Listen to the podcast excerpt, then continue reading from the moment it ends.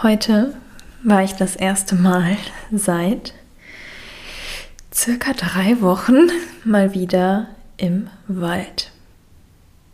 Man könnte jetzt sagen, ja, cool, schön, dass du das gemacht hast. Aber vielleicht weißt du schon über mich, dass der Wald für mich ein sehr wichtiger Ort ist, nämlich der, wo ich mich wirklich entspanne.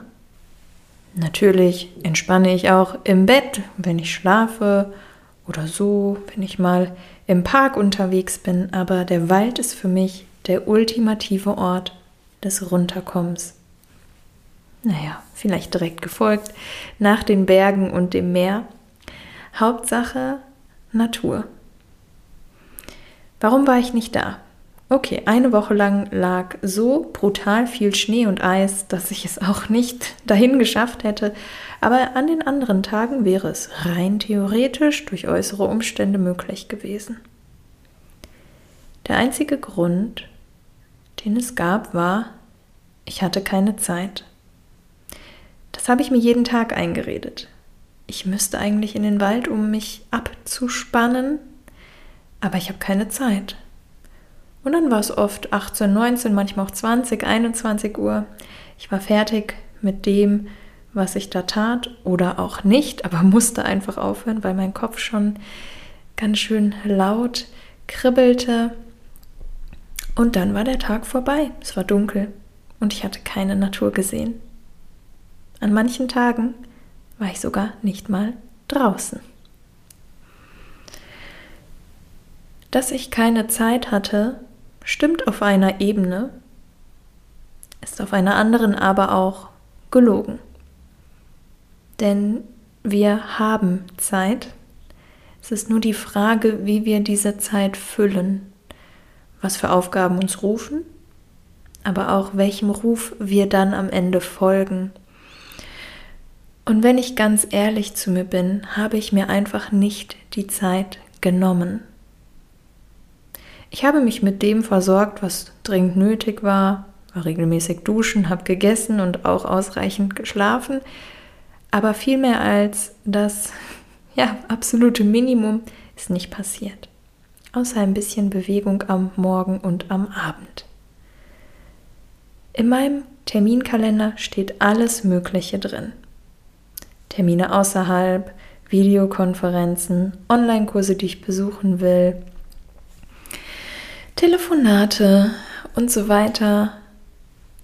Das Einzige, was nicht drin steht, das bin ich.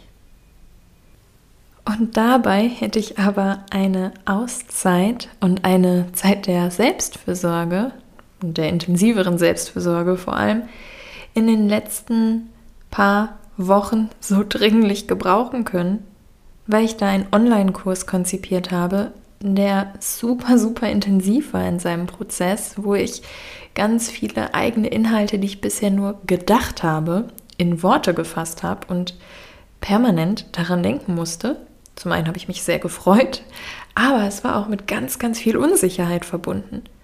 Und trotzdem habe ich es mir selber nicht gegönnt. Und so passiert es, dass ich in Momenten, wo da nichts in meinem Kalender steht, ganz verwirrt bin manchmal und denke, was mache ich denn jetzt? Mm, ach komm, ich bereite schon mal irgendwas vor für später. Anstatt in diesen Momenten dann zu sagen, schön, ich bin jetzt dran. Und diese Spirale der ständigen Tätigkeit, die ist mir leider sehr bekannt. Und in diese Spirale gerate ich immer mal wieder hinein. Und dann ist es manchmal nicht so einfach, da herauszukommen.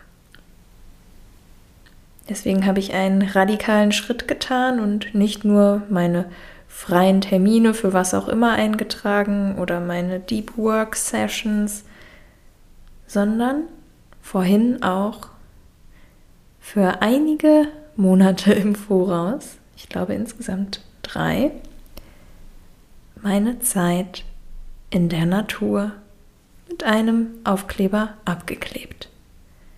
Mindestens dreimal die Woche für mindestens drei Stunden inklusive An- und Abfahrt. das hat sich krass angefühlt, denn ich habe mich selber, abgesehen von Arztterminen, noch nie in meinen Kalender eingetragen. Aber es fühlt sich auch sehr gut an.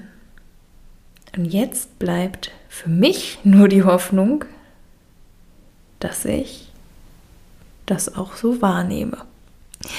Dass ich mit diesen Terminen genauso akkurat bin wie mit jedem anderen. Ich würde ja auch nicht einfach zu einem Webinar, das ich leite, nicht kommen und sagen, ah nee, keine Zeit.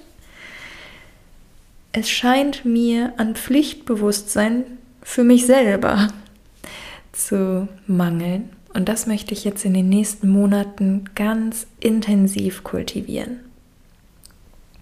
Und ich weiß nicht, wie es dir ergeht. Vielleicht ist diese Selbstfürsorgekiste für dich total einfach.